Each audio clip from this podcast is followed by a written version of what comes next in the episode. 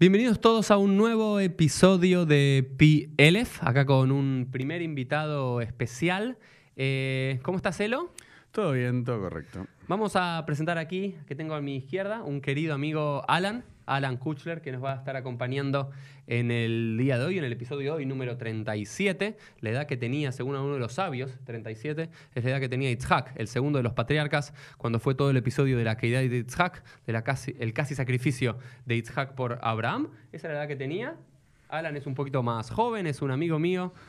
Eh, y hoy lo invitamos a hablar un poco sobre Hasidut, sobre Hasidismo. Vamos a estar compartiendo con él el episodio número 37 y el episodio número 38. Así que bueno, ahora tenemos Elo hoy y aquí Uri. Así que, Alan, es todo tuyo. Introducí un poquito el tema y contanos de qué vas a hablar. Antes que nada, gracias. Hace mucho tiempo que tenía ganas de, sobre todo, hablar con vos y, y, poder revelarte un poco cuál es la verdad y, sobre todo, tratar de despertar un poco la llama que seguramente hay en tu corazón, que está ahí, bien chiquitita, pero está. Eh, Vamos a ver lo que puedas hacer. Y quería entonces traer un tema que sé que a vos te gusta mucho, que es la Hasidut, el Hasidismo. ¿De qué se trata? ¿Cuáles son las diferencias que tiene con otras, de repente, corrientes del judaísmo? Si es acaso lo mismo que el misticismo, si es lo mismo que estos pare, pareciera ser como los grandes rabinos que tienen poderes mágicos. ¿Cuánto de eso es mito? ¿Cuánto de eso es verdad? Pero sobre todo, un tema en especial que es cuál es la diferencia entre un rebe y un rabino. Ok, muy bien. Eh, simplemente un poquito de información general para que todos puedan tener. Eh, rabino significa maestro. Un rab, un rabba, y dependiendo en cada uno de los idiomas, significa maestro y fue el gran líder espiritual e intelectual del pueblo judío en los últimos 2000 años. Exactamente. Pongámosle. Eh, pero después el hasidismo, contanos, Alan, un poquito, Alan Elo, a uno de los mm. dos, que nos cuente un poquito de, del hasidismo, la historia del hasidismo. Antes de, antes de pasar a la diferencia entre el rebe y el, el, rabino, ¿no es cierto? Si bien es verdad que el concepto de rabino existe, más o menos podemos decir, hace 2000 años, en realidad es un poquito incluso más antiguo que eso. Eh, sabemos que los primeros, la palabra rabí empezó siendo un, una forma de llamar maestro a una persona que era estudioso en Torah, una persona que sabía de Torah, que podía uh -huh. de repente traer algunos conceptos desde la Torah, pero Rebe se transformó en los últimos 250, 300 años en un concepto totalmente diferente. Uno piensa que un Rebe cumple la misma función, está a cargo de un templo, de una sinagoga, de dar un shiur, eh, una hablar, clase. Una clase, o hablar con la gente, ver cuáles son los problemas, tratar con comisiones, pero no, en realidad el REB va mucho más allá de eso, eh, al punto tal que a muchos rebes cuando uno le va y le hace una pregunta lágica, directamente le dicen, para eso están los rabinos. Ok, muy bien. Mi función es otra. Entonces hoy vamos a titular capítulo número 37 de PLF, la diferencia entre rebes hasídicos y rabinos del mundo judío no hasídico. Alan, por favor, la, la, fuente y después debatimos con nuestro querido Elo. Para empezar, justamente para a trabajar, en realidad, pensar cuál es la diferencia entre un rebe y un rabino, quería traer un mahamar del ¿Qué rebe, es un mahamar? El rebe Lubavitch. Los rebes tienen, por lo general, dos formas de expresión, en realidad, dos formas de difusión acerca de sus textos. Por un lado está la sijá del rebe. La sijá es una prédica, una conversación que tiene el Rebe, en realidad se dan en los Shabbatot, en el momento después en Seudat Shlishit, cerca del, del, final del Shabbat, se hace una comida donde se vuelve a hacer la bendición del pan. Eh, ahí los Rebes dan sus hijot, traen conceptos de Torah, los explican de una forma mística, utilizando conceptos de Kabbalah. El Mamar es un poquito más profundo, utiliza conceptos mucho más profundos. Se dan no cada Shabbat, sino generalmente en los momentos especiales del año, alguna fiesta, alguna fecha importante. Particularmente, el mamar trae conceptos que son místicamente mucho más eh, abarcadores y difíciles de entender. Se hacen obviamente en yiddish, no, uh -huh. no, no en otros idiomas. Y después se van bajando la realidad a través de los hasidim que están escuchando justamente y están tratando de entender cuál fue la idea o qué fue lo que el Rebe quiso decir. Y para esto, nosotros en, una de las corrientes de la Hasidut, en Hasidut Chabad, tenemos uno de los mamarín más famosos del último Rebe. Este mamar se llama Beatate Tzabé. Es importante este mamar porque fue el último que fue entregado para su difusión y corrección por el Rebe Lubavitch. Me parece muy pagano todo esto, pero empezá, ¿no? Bueno, después me dirás por qué, pero No, no, no. El último. ¿no? fue el último porque en algún momento el último mensaje del profeta. No, no, fue el último porque fue el último que llegó a corregirse en vida del Rebe. Ok. Eh, es curioso, en realidad el Rebe falleció, falleció en Tamus, pero el último Mahamar es de Purim, con lo cual hay bastantes meses de diferencia. eh, por eso decimos que es el último que se, se llegó a difundir y a escribir, a pasar un texto. Y no es el último este que Mahamar dijo. que vas a leer es de Purim. Es de Purim, tiene que ver con Tiene Purim. que ver con Purim. Bueno, va- vamos sin más. Se llama. Batate Tzabé. Vamos. Beatate Tzabé, así trae la fuente, así está escrito en Shmot. Beatate Tzabet Bene Israel, Beikhu Eleja Shemen Sait, Sach Katit Lamaor, Lalot Ner Tamid. Así dice en Parashat Tzabé, justo la Parashá que está en la semana del 7 de Adar, previo a Purim. Dios le ordena a Moshe, sin decir la palabra Moshe, y vos vas a ordenar a los hijos de Israel y ellos van a traer para vos aceite puro triturado de oliva para la iluminaria, para ele- elevar el Nertamid, una luminaria eterna. Y dice, entonces el Rebe trayendo este versículo, dice, son conocidos los diversos detalles que tiene este pasuk en la Torá, pero que se relacionan o que hay que marcar cuatro puntos. El primero de los puntos, en todas las demás ordenanzas de la Torá, la expresión que usualme- usualmente introduce es Dios le dijo a Moshe, ordena a los hijos de Israel. Ujú.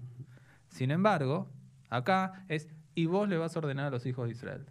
No es y le dijo, sino ordenar. Una orden y no un, un dibur. Esto una es- locución. y es un concepto sobre todo importante, porque vuelvo a repetir, es la única para allá en la vida de Moshe, en la cual Moshe no aparece escrito, literalmente. Ok. O sea, lo que implica que en realidad la orden, en este caso, no viene como todo el resto de las mitzvot de Hashem al pueblo de Israel, sino que acá parece decir, Dios, decirle a Moshe, sos vos el que tenés que ordenar. Esta tiene que ser una mitzvah que tiene que venir de vos y no mía. Ok. Sos vos el que tiene que ordenar. El segundo punto importante también, en esta frase, es, y ellos tendrán que traer Baikhu Eleja, te tienen que traer a vos el aceite triturado para la luminaria. Y la pregunta es, ¿quién era el encargado de la luminaria? Todos sabemos que en realidad el encargado de todo lo que tiene que ver con las acciones rituales era Aarón, no era Moshe. El Cohen, el sacerdote. El sacerdote que para eso estaba. La pregunta es entonces, ¿por qué en esta es la única vez donde le tienen que traer a él algo que tiene que ver con un sacrificio, con un ritual, Ok. en realidad no con un sacrificio? Porque este aceite para la menorá, para iluminar el santuario, es para Moshe, que no era el líder cúltico, sino su hermano Aarón. Podemos entender a lo sumo quizás por qué les trajeron, le trajeron a él todo lo que tiene que ver con la- los elementos para la construcción del Mishkan, pero no por qué justamente el aceite. El tercer punto, también, es acerca de cómo está escrito Katit Lamaor, dice para la luminaria. En realidad, si uno quisiera pensar cómo debería estar redactado el texto, el aceite no se utiliza para la luminaria, sino que se utiliza para iluminar. El aceite es, el, com- es la combustión, la combustión para generar algo. Buenísimo, dale. Vamos. Y el último punto, dice el Rebe, hay que entender, sobre todo, qué significa Nertamid. Un Nertamid. No algo que se prenda todos los días, sino perpetuamente. Ok. Y entonces, en eso el Rebe, trayendo sobre todo una explicación de su suero, que fue el, el anterior de Jabad, empieza a explicar cuál es la función que tenía Moshe dentro del pueblo de Israel. Nosotros estamos acostumbrados a decir que Moshe, Moshe Rabbeinu es una frase quizá que todos utilizamos, Moshe nuestro Rab. Sin embargo, la función que tenía Moshe era mucho más profunda que la de ser simplemente un maestro de Alajá, un maestro de Torah. De hecho, al punto tal que nosotros ¿A recordamos qué va a decir el rebe de Lubavitch que el primer rebe fue Moshe? desde ya que el primer rebe fue Moshe, Ah, ok. pero tenemos que entender por qué Ok, fue un dale, rebe. va, va, muy bien, dale. Nosotros conocemos y quiero que tratemos de ubicarnos en la historia Moshe antes de recibir las Lujot, antes de recibir la Torá, cuando el pueblo de Israel está recién llegado al desierto del Sinai, como vamos a estar ahora en un par de días, en Shavuot. Se encuentra explicando Torah y resolviendo disputas de la mañana, bien entrada la mañana hasta la noche, hasta que aparece su suegro y Troy y le dice, no está bien lo que estás haciendo, vos no estás para estas cosas, vos estás para otras cosas. ¿Hay una relación entre el suegro y Troy y Moshe y el suegro de Lubavitch y este último? No, no hay ninguna relación. Sí podemos hablar de suegros, pero en ese caso te dejo que hagas el podcast 39 y hables de suegros. Yo se lo diría que lo, lo tengan como un... En este caso, en realidad, cuando el suegro le dice a Moshe, Vitro, no está bien que hagas esto, vos no estás para enseñar a la Jad desde las 6 de la mañana hasta las 12 de la noche, y esto te lo digo también a vos, no estás para enseñar a la Jad desde las 6 de la mañana hasta las 10 de la noche, vos estás para otras cosas. ¿Cuál es la función de Moshe? Hasidut define, utilizando conceptos también de la Kabbalah, y lo llama Moshe como Reyame Emna. Moshe era a ver, si entendemos, es el pastor fiel. Moshe fue el pastor. Roe. Aneeman. Exactamente. El pastor fiel. Ustedes cómo les gusta hablar complicado, dale. Como cuando hacemos, Dale. cuando traducimos Talmud. Dale, Talmud es arameo, todo es arameo. Moshe era el pastor fiel del pueblo de Israel. Dale. Moshe no se encargaba solamente de buscar las necesidades de cada uno, la comida, buscar que estuvieran las nubes de gloria, sino que Moshe lo que se encargaba era de cultivar la fe en cada uno de los judíos que estaban en el desierto. Pero no, sola- no solamente cultivar la fe dentro de cada judío, sino hacer que cada judío estuviera un poco más cerca de Hashem. ¿Cuál es, o por qué empiezo a hablar entonces de esto y cómo lo, se relaciona con las dos preguntas que trae el Pasuk? Beatate Tzabé, le dice Hashem. Vos sos el que tenés que ordenar. Vos sos el que tenés que dar esta mitzvah. Y Ok. nosotros sabemos que la palabra mitzvah, la palabra mitzvah, está relacionada mucho con la palabra tzibui Una orden. y con la palabra tzevet. Un grupo, una unión. Porque en realidad la mitzvah lo que busca es unificar cosas. Como tzapta en arameo. Exactamente. unión. Nosotros, la mitzvah en realidad nos une como pueblo. Además de que nos une con Hashem. En realidad nos une como pueblo. Las relaciones entre seres humanos hacen que seamos un equipo, que conformemos un equipo, Am Israel. Cuando Moshe tiene que ordenar, en realidad lo que está haciendo es él uniéndose al pueblo. Y cuando le pide que le traigan a él el aceite, en realidad lo que está haciendo es unir al pueblo con él y por medio de él con Hashem. Ah, ahí, ahí, ahí, ahí ya estás entrando en un tema que me gusta. Entonces vos lo que estás diciendo es que Moshe se transmite, se transforma en una forma en un canal, en un canal de conexión entre el pueblo y Hashem, a través de su persona. a través de su persona y sus capacidades. Cada persona viene al mundo con diferentes capacidades. Moshe se transforma no en un intermediario ni en un mensajero, Pero sino que es- decir. no en un intermediario ni en un mensajero, sino lo que se transforma es una persona que tiene una capacidad diferente para conectarse con un lado diferente de Hashem. Entonces la gente se conecta con Moshe y con Moshe se conecta con, Uh, con Dios. uh. No, vamos y Es lo que acabas de decir, pa. por suerte Vamos a la- ¿vos entendiste algo diferente? Está grabado, está grabado así. Dale, bueno. El pueblo sigamos. se con- Dale, termina de leer lo que quiera del mamar y discutamos un poquito porque ya me gusta. Dale. igual ya termina el Dale, mamar. dale. Simplemente trae el mamar, empieza a conectar y empieza a decir cómo en realidad Mordejai, Mordejai, El de la historia de el la Purim. historia de Purim, El primo o tío de Esther. logró hacer lo que Moshe había empezado a hacer. Dicen que la- el mamar empieza a explicar que los judíos aceptaron la Torá recién en la época de Purim. Claro. Hicieron, como dice el Talmud, lo que habían aceptado en Sinai, lo empezaron a cumplir en Purim. ¿Por qué? Justamente porque Mordejai tuvo la capacidad de hacer que la fe del pueblo de Israel en el momento más bajo espiritual del pueblo judío si- es- siguiera de pie y de esa forma pudiese cada uno mostrar qué era lo que lo hacía judío a pesar de los decretos que tenía Amán en contra del judío. Cuando uno empieza a entender y empieza a ver en Mordejai, empieza a ver en Mordejai características que tienen que ver con Moshe, puede ver que en realidad no hay un solo Moshe en la historia, sino que hay- hubieron diferentes Mosheim, En cada generación. manifestaciones. En cada generación hay una manifestación de Moshe. Hay un Moshe que lo que busca es ser el pastor de Nema. fe de cada uno de los judíos que viven en esa generación. Muy bien. ¿Algo más? ¿O puedo hacer un lindo resumen de lo que entendí un para nuestra Puedes hacer un lindo resumen online? y yo después podré contestarte para que entiendas cuál es la diferencia entre ser un conector, un intermediario, y ser un pastor de fe. Ok, muy bien. Vamos a hacer un pequeño resumen. Alan lo que nos plantea acá es un mamar del Rebe de Lubavitch, el último mamar publicado y aprobado por él, que nos dice cuál es eh, la función principal de un Rebe y la diferencia con un rabino. Un rabino tradicionalmente es alguien elo que enseña, ¿no es Sí. cierto? Rab es maestro, educa, enseña. Y algo simplemente para saber y meter un poquito de polémica. ¿Alguien sabe el primer texto a quién se le atribuye la palabra rabino? El No. primer texto de la historia en la cual tenemos a alguien que se lo llama rabino. Ah, creo que lo dijiste acá, pero no me acuerdo. ¿Saben quién es? A Yeshu, a Jesús. Ah, Porque todos los textos rabínicos son por lo menos del siglo II tercero después de la era común y los evangelios canónicos son de fines del siglo I y a Jesús se lo llama el maestro, el rab. ¿no? Un dato interesante, ¿no? Hay una diferencia entre el rey de Lubavitch, no sé, hablámoslo un rato. Eso, pero simplemente, pero rabino siempre fue, más allá del chiste, es alguien que enseñaba, alguien que educaba la ley, alguien que tenía un conflicto, educaba. Y acá lo que está planteando Alan en este mamar muy interesante del Rebe Lubavitch es que los rebes, si bien utilizan la misma raíz de la palabra rebe y demás, no es lo mismo que un rabino, que un rebe no está, como dice acá, Moshe para estar enseñando todo el día la Java, para estar dirimiendo los conflictos legales que tienen entre dos Yehudim, entre dos judíos, sino que el rebe tiene una función mucho más espiritual y religiosa, en un sentido, que es acercar a la gente y conectar a través de su persona y de, su- de sus posibilidades al pueblo, unir al pueblo con entre sí, con Akadosh Baruj con Dios. ¿Estamos bien como resumen? Estamos bien. Excelente. Bueno, ahora sí. Eh, lo, lo primero, an- antes de, de entrar a esto, ¿no? Elo, vos que Mm. nuestro querido Elo era... er- era Soy, soy. eh, Es, Hasta es. la muerte. Hasta la muerte. Era, es, será parte de, de este mundo. Cuando, cuando escuchás Mm. este Mahamar, ¿qué, ¿qué te trae? ¿Un recuerdo? ¿Algo?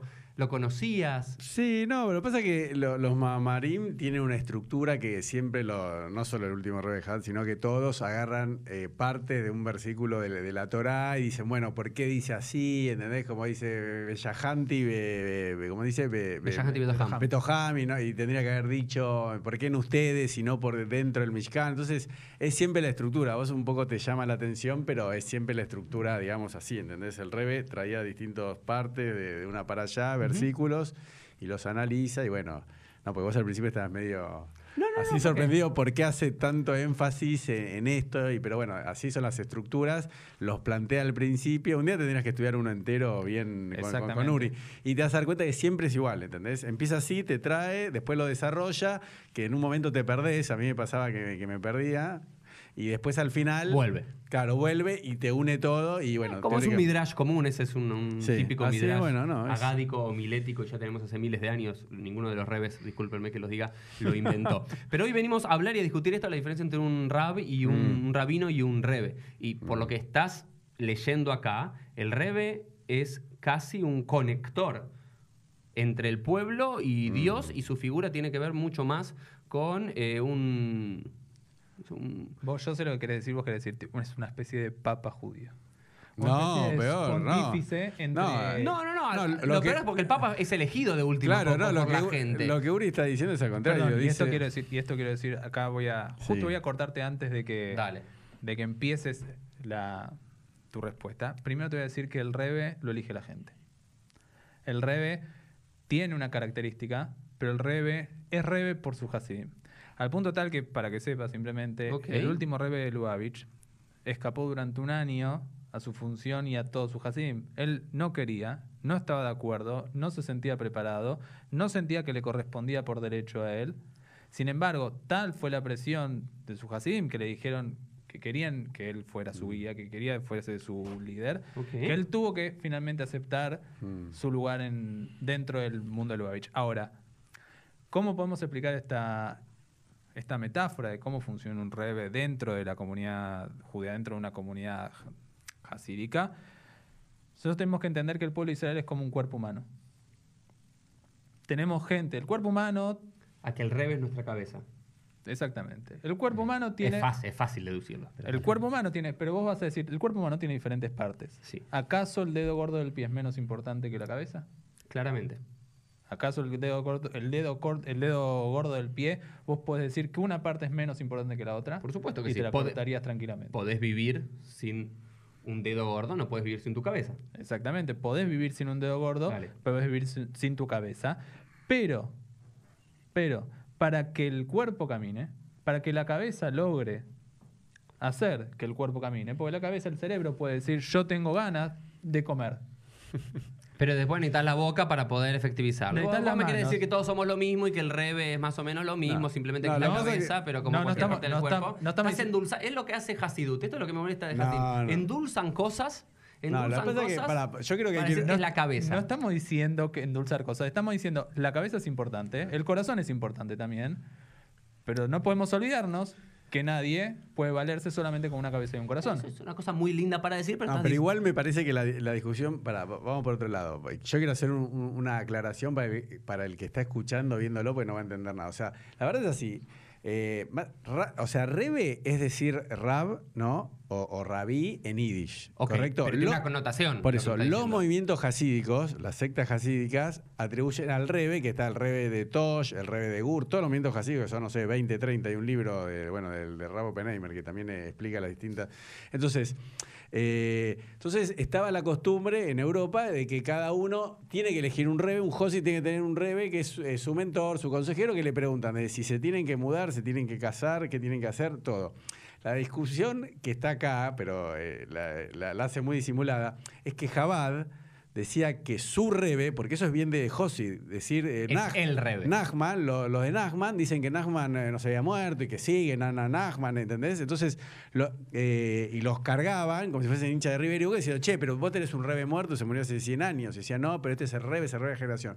Jabad hace lo mismo. Jabad dice, mi rebe es el mejor, ¿correcto? Y dentro de la cultura eh, hasídica, si, si vos no crees que tu rebe es el Mashiach, es como que tenés una falta de fe en tu rebe. ¿entendés? todas formas, es más grave de lo que vos te pensabas. Vos- Igual yo Vos creo, necesitas creer que tu rebe es el Mashiach. Obvio. yo obvio. creo que como Josi uno necesita creer que tu rebe, su rebe es el Mashiach, que era el pastor Ah. fiel de la generación. Claro. Sin embargo, como comparto con él en el sentido de que uno no tiene tampoco que entrar en la fanatización y decir Boca River o peronista Pero radical. supuestamente en, la teología hasídica, ¿no? En la teología hasídica que comienza en el siglo XVIII, con, con derivados del misticismo y, y también del mesianismo, ¿no? Y de esos problemas que, que- que se generaron con Shabbatai Tzvi y, Mm. y Frank, etc. Una de las grandes preguntas que tengo es, porque vos habías dicho, Moshe es el pastor fiel en una generación. Mucho tiempo después es Mordejai. ¿En cada generación puede haber uno o puede haber más de uno? En cada generación debe haber uno, al menos uno. No, uno. Al menos uno, eh, pónganse no, de acuerdo. Uno, Hasidim. no, no. Tiene que haber uno. Tiene que haber uno. Porque Cada, si no, cada Hasidut si no- tiene su, Pero- Ah, su no, pero vos no entendés. si Entonces hay una verdad. Es No, uno pero es por eso, por eso lo que te dice es, hubo un Moshe, hubo un Mordejai, y hay uno que es el líder de la generación, que es el Rebe Lubavitch. Es así. La, Homenaje a Mendel. Menachem Mendel. Claro, no. Ahora, no. hay que entender Ah, No hay es- medias tintas, no es que no me parece, me gustaría. No, Bueno, no, no. me parecen todos generación. bastante idólatras y paganos todas las cosas que están diciendo, muchachos. Va- vamos, vamos a poner un poquito de picante. Lo Lo, tenés que justificar porque idolatría. ok, porque lo que estoy justificando es lo que, está, lo que genera Hasidut. Primero, el hasidismo tiene cosas hermosas, ¿no es cierto? El hasidismo vino a ponerle vida, alegría a un pueblo infeliz y pobre judío del este europeo, ¿no es cierto? Judíos ignorantes, eso es la mayoría judíos Desplaza- ignorantes. más- la mayoría ignorantes, la mayoría desplazados por incluso la misma judería. rica. Aristocracia judía.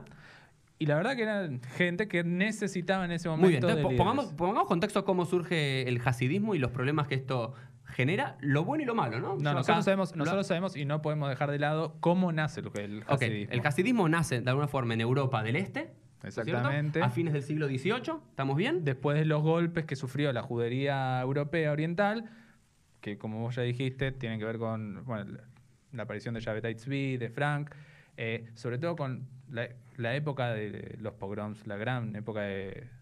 De Gemblinsky en 1648. A ver, hay, hay muchas cosas, pero la, ¿cómo vivía la judería? Judíos muy pobres, judíos, digamos, generalmente bastante ignorantes, Exactamente. que no sabían ni hebreo, no sabían rezar, y por eso muchos de los cuentos hasídicos, de los que no, no rezan, no sabían Torah y demás, y había una élite rabínica de unos pocos que estudiaban y el resto eran todos ignorantes. Y llegan estos predicadores, el primero, el Besht, el Baal Shem Tov, Mm. ¿no es cierto? Que empieza a predicar como un predicador cristiano. Esto lo toman de, de modelo de predicador cristiano Sí. de la plaza. Solamente voy a- voy a- ahí voy a empezar a modificar la historia, Eh, pero voy a saber, es que voy a sacar eh, dale, dale, dale.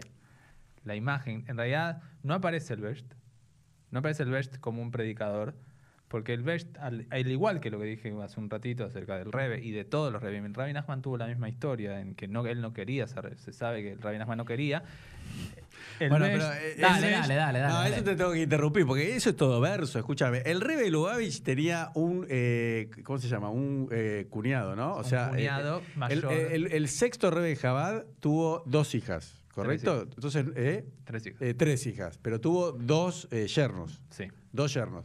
Entonces, obviamente, se agarraban a trompadas. Jabad, no sé si vos sabés, Hay historias de. Jabad se, se separó un montón de veces, ¿entendés lo que te digo? No, no es que sigue la misma línea. Hubo un rebe que tuvo tres hijos, se pelearon, se mataron, se- uno se fue con uno Hasim, otros se fueron con otro. Y fueron ¿no? diferentes sectas. Y cuando el rebe, y, y cuando el re, y cuando se murió el, el- el sexto rebe Jabad, y estaba el rebe este homenaje Méndez, y el otro no, no me acuerdo cómo está, porque lo borraron, viste, como los faraones lo borraron de todas las listas.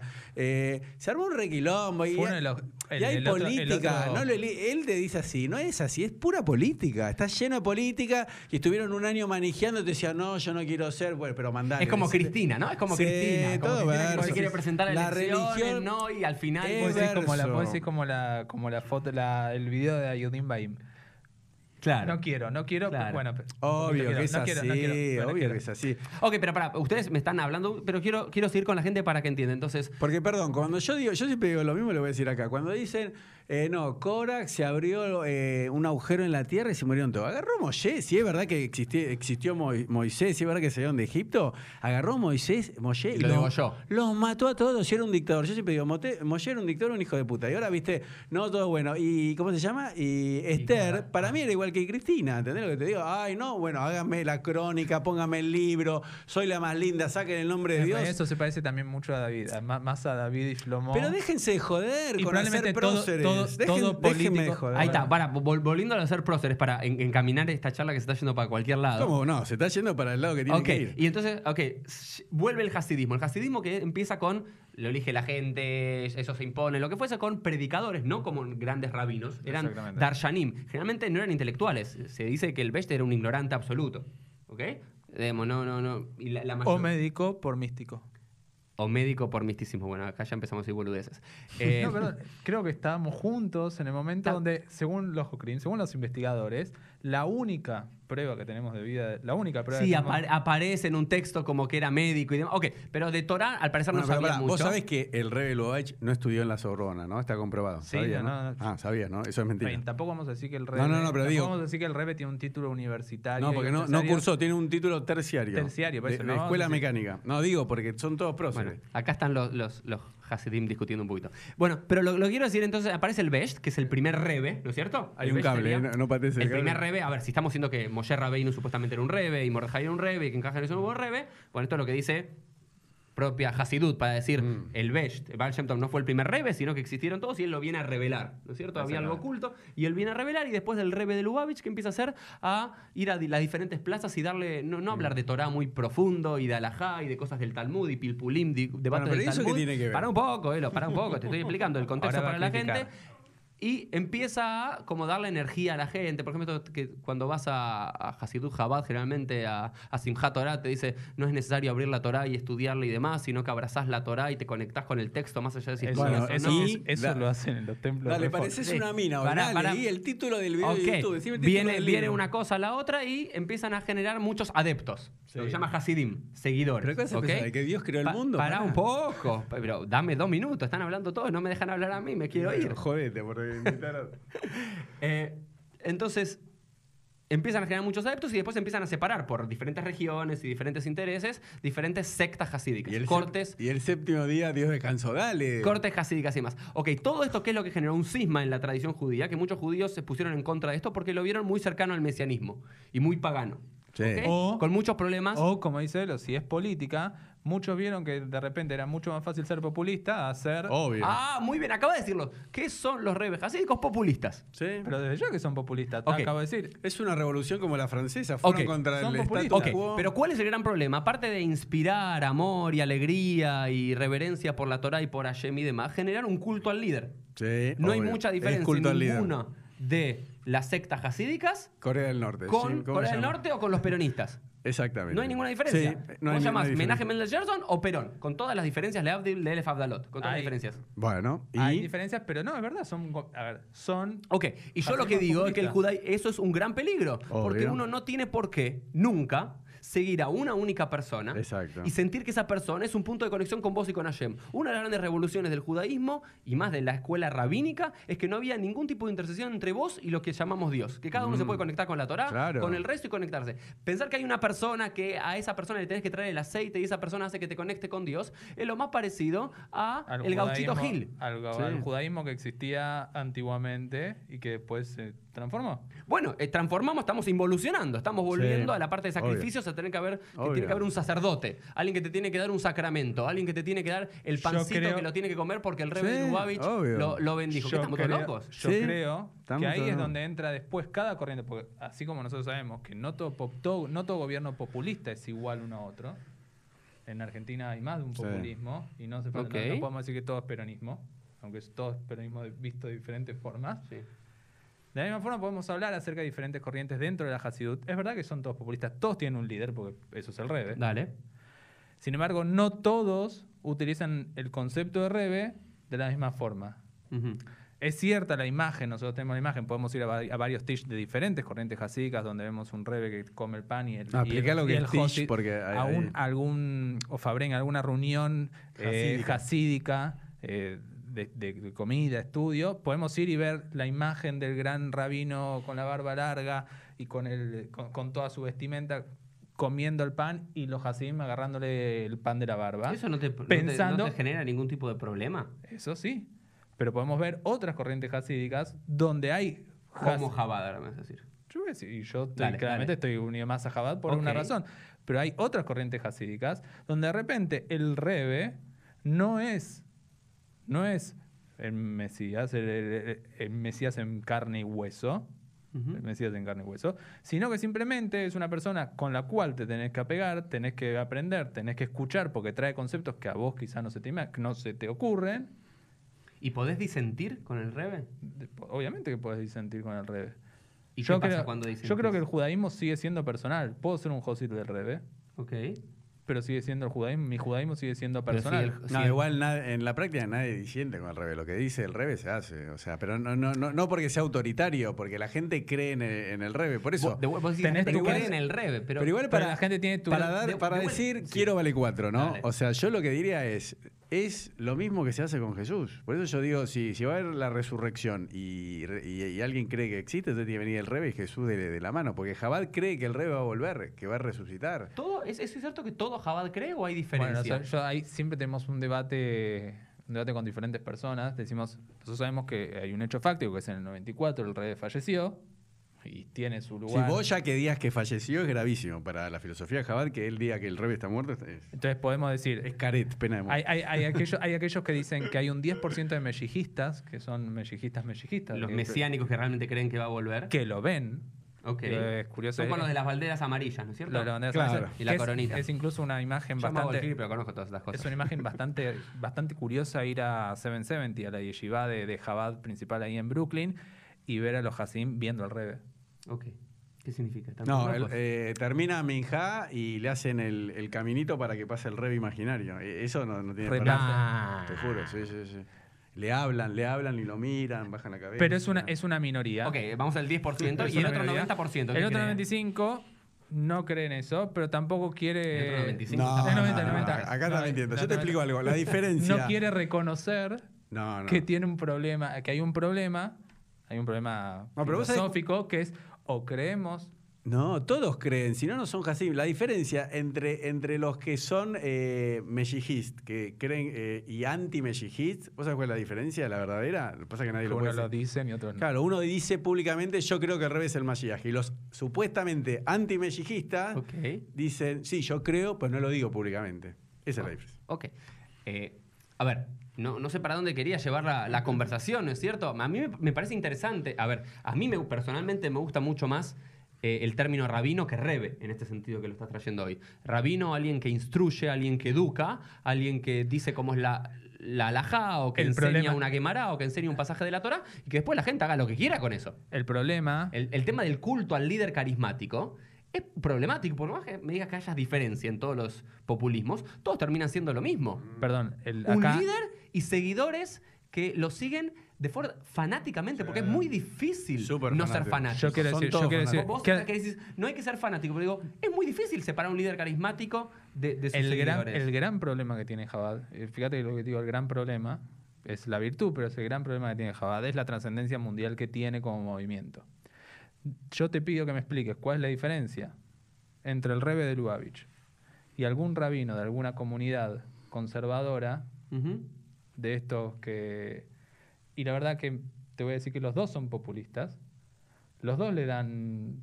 Pero para claramente en Hasidut, para ir cerrando, hay un culto al líder, lo que no hay en otros movimientos judíos Sí. tradicionales. Sí, sí, sí, la que- Hay característica es- principal. la gran diferencia entre hasidismo y no hasidismo es que, de vuelta, hay un rebe que supuestamente es tu Yo intercesión. consulto- tu- yo consulto- ¿Qué significa? A ver, Te Bueno, pero ¿cómo le vas a ir a preguntar al rebe Pongamos la Sin frutillita. dar- una cuestión de medicina? Vos yo le digo, Los es la- es gran diferencia. Los Hasidim van a la tumba del Rebe y le escriben una carta y le Ah, hablan. Pero quiero que entiendan todo, lo que nos está escuchando, viendo lo que fuese, que hay un problema teológico y, y sociológico Bueno, muy, impor- importante, No. que es el siguiente. Yo al, al rab, al rabino, le pregunto preguntas de Torah. Hmm. y alguna que otra pregunta de la Decime familia si y no demás. conoces una persona, si no conoces rabinos, no te voy a hablar en todo el mundo, decime si no conoces rabinos, rabinos, no rebeim, no hasidim, Dale. rabinos a los cuales vayan y le hagan preguntas que no tienen nada que ver sobre Alajá, rabinos que no hayan dado nunca una charla acerca de Alajá, no hayan abierto un DAF de Gemara en su vida y no trabajen como rabinos, rabinos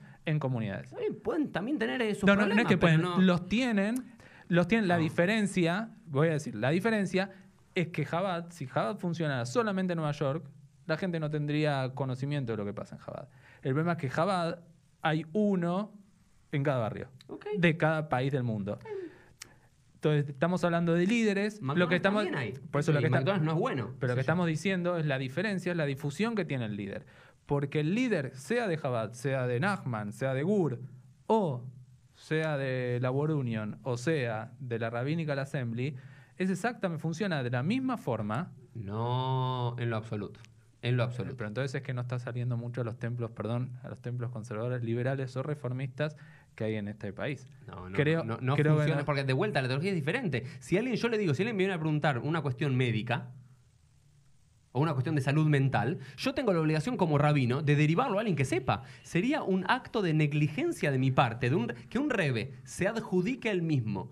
De vuelta, eso es una cuestión... Una vez, una vez fueron y le consultaron al Rebe. Una vez, varias veces, no una sola vez, pero varias veces le han ido a consultar al Rebe preguntas que no tienen que ver con el Ajá. Le han ido a consultar preguntas con el Ajá y ha dicho que él no se encarga de responder al Ajá. Y le han ido a consultar cuestiones que no tienen que ver con la vida judía. Y él ha dicho que para eso hay especialistas de cada rama. Esto es lo que nosotros pensamos. Puedo repetir, hay rebes y rebes, y hay rabinos y rabinos es lo que nosotros pensamos de que una persona puede responder acerca de todo y tiene razón en todo. ¿Y de dónde, de dónde sale para, para ir cerrando? ¿Cómo estamos con el tiempo, Elo? Sí, vamos, sí, 35 minutos. Bueno, un- unos minutitos más que me parece interesante. Y, y este, este poder que decís, eh, por Moshe, ok, a Moshe lo eligió Dios, ¿no es cierto? Supuestamente el Roea Neemán lo, lo elige Dios. Buah. ¿Quién- Vamos a poner, vamos a poner Ponele. lo que dice la Torah. Digamos, Sí, Mordejai es parte de la historia, está bien, está bien, fue el rebe en esta idea de, de su generación. Eh, lo interesante, viste, que, que el hasidismo es una revolución, pero fíjate las revoluciones judías que nunca admiten ser algo nuevo. Que dicen, no, no, no, siempre hubo rebes. No se lo llamaron rebes, pero Moshe Sí, Rabbeinu era el rebe Moshe, en realidad, Sí, tenía que sí. ser. Y Mordejai era el, el, rebe el judaísmo siempre es una revolución. Es una revolución, pero estamos Eh, conectados. Pero la, la- la pregunta es, ¿qui- ¿y quién lo, quién lo elige? ¿O cuál es este poder? ¿O quién lo, quién lo elige? ¿Qué, qué es ¿Qué esa cosa? capacidad especial que tiene Menachem Mendel Schneerson, uno, dos o otro? El Teitelbaum, una, una secta cada Yo creo- una? yo- no, creo no, son todos eh, el Ijus, ¿no? El, el hijus es, El pedigrí. El pedigrí que tienen, ¿no? La línea rabínica, que, que es un poco la, la mafia que, que- que quería tirar el Baal Shem Tov, ¿entendés? Pues estaba podrido de que los ricos casen a sus hijos con las hijas de los rabinos o los hijos y, viceversa. Entonces, todo, todo el hijus eh, hasídico viene de los eh, nietos de Baal Shem Tov y de, y de los alumnos del, del, ma- del Magid, ¿entendés lo que te digo? To- Todas la- las, eh, las sectas hasídicas provienen porque son hijos o alumnos directos del Baal Shem Tov. Y de ahí no, no, no se sale, ¿entendés lo que te digo? Siempre fue Todos así. provienen del Baal O- Shem Tov y de son- o, son- todos o son- familia- o familias dinásticas eh, importantes. De, Claro, ¿entendés? Nosotros La conexión es con ese primer gran rebe que fue el Baal Shem Tov, por Claro, decirlo de alguna y forma. así- o con el Rebe o con alguno de sus alumnos, alguno de sus Pero es lo generaciones de- mismo. Y ahí tienen que llegar a Moshe para eh, las mija para decir, no, mira, yo soy legitimado, porque yo soy, ¿entendés? De- desciende, ¿entendés? Como que el Baal Ok. Shem Tov, a su vez tiene que haber sido alumno de otro que fue alumno. eh, bueno, hasta que llegás a, a Moshe. Ok, pero eso es una gran diferencia. Cualquiera puede llegar a ser rab, rabino, ni- Mm. no todos pueden llegar a ser rebe. No, Rebe, mientras creo- yo elija- creo- ¿Entiendes lo que digo? No, ¿Se pueden, venir 20 loquitos y, y- yo y no hacer creo, un nuevo movimiento. yo no creo que sea nada. una cuestión de, pedri- de pedigrí, obviamente para pertenecer hoy a una corriente ya estable, digo, pero como dice Elo, tranquilamente se podría armar una corriente jasídica nueva. Tendremos que ver cuánta validez tiene, cuántos seguidores tendremos y No, cómo ninguno. La, la verdad vida. es que están pero, el- establecidos. pero en está. realidad, en realidad, en- yo creo que más que pedigrí, pedigrí, más que ADN interno, en realidad uno tiene que tener la capacidad.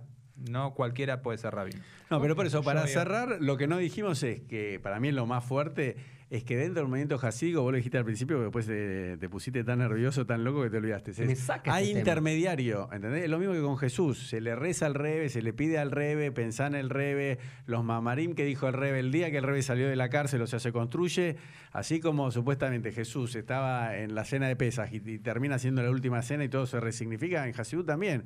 O sea, vos festejás el día que los libros de Jabad fueron liberados, el día que el rebe estuvo preso, el día que el rebe se murió, Gimel Tammuz, el día que fue elegido rebe, ¿entendés? Son todos, es otra religión que corre paralela porque siguen cumpliendo la, Nu- la, la nunca, halajá. nunca cortaron. ¿Cómo? Esa es la gran diferencia con otro, digamos, que nunca se escindieron. No, no, Es que no- porque la no- halajá se cumple, porque si no se cumple la halajá es otra religión. ¿entendés? Entonces, mientras se cumple la religión, vos le agregás 20 fiestas nuevas, 20 costumbres nuevas y por lo menos seguís siendo judío. A ver, son momentos de festejo y son momentos de alegría. No comparto que sean fiestas, pero son momentos de alegría y de mucha alegría. De la misma forma que con, el, con todo el amor, creo que uno tiene que, se- tiene que entender. Yom Ha'atzmaut no está ni planificado ni pensado en la Torá. Y sin embargo, cuando apareció, uno tiene que plantearse la duda y decir qué hacemos ahora con... Sí, pero de vuelta, me parece que esta es la gran diferencia. Sí. Este es el gran- Yom Ha'atzmaut o Yom es Sí. algo del pueblo judío en general, Sí. no de una subsecta del pueblo judío. Es como que. Pero- ¿Entendés lo que digo? pero lo que Porque yo ahí digo, sí te, el- te vas alejando de, de Claro. vuelta. El día, que, el hasta- día que salió el, re- el, el- no el rebe, sino el alter rebe, el primer rebe de Lubavitch, el, el, el Rosh Hashanah del Hasidut en, Sí. en Kislev, digo, no es una fiesta del judaísmo. No, no, no, no No, estamos- sí de no los tenemos, no tenemos, no tenemos eh, una cantidad de prohibiciones especiales. Es una fiesta importante, es un momento, es un día del año muy importante para los Hasidim que reconocen en el Alter Rebe una capacidad diferente. No, pero como si decimos que es Rosh Hashanah el Hasidut. Del Hasidut. Bueno, Pero no pero- decimos Rosh Hashanah de- del jueves. Nosotros Pero no, no porque- no porque- vinimos, pero de, vuelta, no vinimos a cada cambiar la cada generación vas creando otra cosa, no otro momento y, y, como- y lo y mismo que demás. hacemos con Yom Ha'atzmaut y lo mismo que hicimos con Pero Yom Ha'atzmaut es del pueblo lo que judío. con Yom Yerushalayim. No es una, de vuelta. Y aparte, y a ver, y quiero quizás cerrar Sí, sí. hoy Sí, este primero y después vamos a hacer un- uno más, que tiene que ver con una, para mí, una de las grandes transformaciones de- del judaísmo y de las cosas más hermosas que tiene el judaísmo rabínico, es transformar ese lugar de intermediario del que era el profeta, de que era el sacerdote, a que el intermediario entre vos y Dios, o vos y tu comunidad, es el texto, es el estudio. Mm. Pensá esto, lo, lo simbólico. ¿Cómo está vestida la Torá? De la misma forma que estaba vestido el Cohen Agadol. ¿Sí? Con el, el atuendo largo, con la jagorá, con el cinturón, con la corona, con los pamonim que hacen ruido abajo y demás. Porque antes el intermediario entre la gente y Dios era el Cohen Agadol, el sumo sacerdote. Hoy entendemos, los rabinos entienden que una vez que se destruyó eso, nuestra conexión es la Torá, un libro. Mm. Es decir, un libro está abierto a múltiples lecturas y demás. ¿Qué hizo el cristianismo? ¿Qué hizo el catolicismo en particular? Poner las vestimentas del sumo sacerdote al papa. ¿Sí? Por eso el solideo y por eso todo el, color púrpura, el vestido largo y todo lo demás. Y ahora me está diciendo que esa, esa gran revolución de la Hasidut es volver a, a, poner una persona en el centro de tu vida en vez del texto. Y eso te vuelve fanático. No hay forma que seguir una persona te vuelva fanático. Cuando vos estudias el texto, puedes, puedes elegir de estudiarlo de un libro o de otro. La interpretación de un rabo, la interpretación de otro rabo. Pero cuando ya toda tu idea es asignarle a esta persona un poder especial por una por un poder místico que tiene esa persona, por una conexión con Dios, por una conexión con el Best y, y demás, es volver a salirse del texto Y- para, ra- para aferrarse a una persona y eso te vuelve un fanático. Pues, ¿Por qué no? ¿Por qué en vez de denotarlo, ser- denotarlo con esa imagen, no decís que no estamos siguiendo a la persona simplemente por lo que es, sino que el pueblo judío nunca dejó de ser el pueblo del libro, que el, el Josid, no te estoy hablando de todos los Hasidim, estoy hablando del Josid como Alan, porque Sí. yo hablo de mí, no hablo del Dale. resto. ¿Por qué no el Josid como Alan? Está conectado al texto, simplemente lo que entiende es que hay interpretaciones del texto que no hubiesen aparecido, porque particularmente Sin no tengo, rebe. no tengo la capacidad de entender conceptos como los entendían otras personas. Así como estudio el Rebe, así como estudio el Rebe, me encantaría decir algún día, estudié a otro rabino, estudié a otra persona, estudié a otra persona. Sin embargo, y cada uno me trajo conceptos diferentes que hasta el momento yo no había entendido. Creo que obviamente cuando uno vive las cosas con fanatismo, no importa si es Hasid, si no es Josid, si es Misnaged, si es Litai, si es judío sefaradí, ashkenazí, no importa si uno es de Jabad, es de Nachman o es reformista conservador, el problema es cuando uno se transforma en un fanático que desconoce a todo el resto. Que la parte se convierte en el todo. Yo en ese sentido, cuando digo cuál es la diferencia entre un rabino y un rebe, me refiero a todos pueden ser rebe y todos pueden ser rabinos. La diferencia es qué es lo que el rebe busca y qué es lo que el rabino busca. Si solamente enseñar o ayudar. Uri. Muchas gracias, Alan, por este primer encuentro. Tenemos igual un segundo encuentro eh, para hacer y para seguir eh, hablando de esto. Muchísimas gracias por presentarnos esta diferencia entre el rabino y el rebe. Nos vemos en el episodio número 38 de PLF. Nos vemos la próxima. Hasta luego. Chao.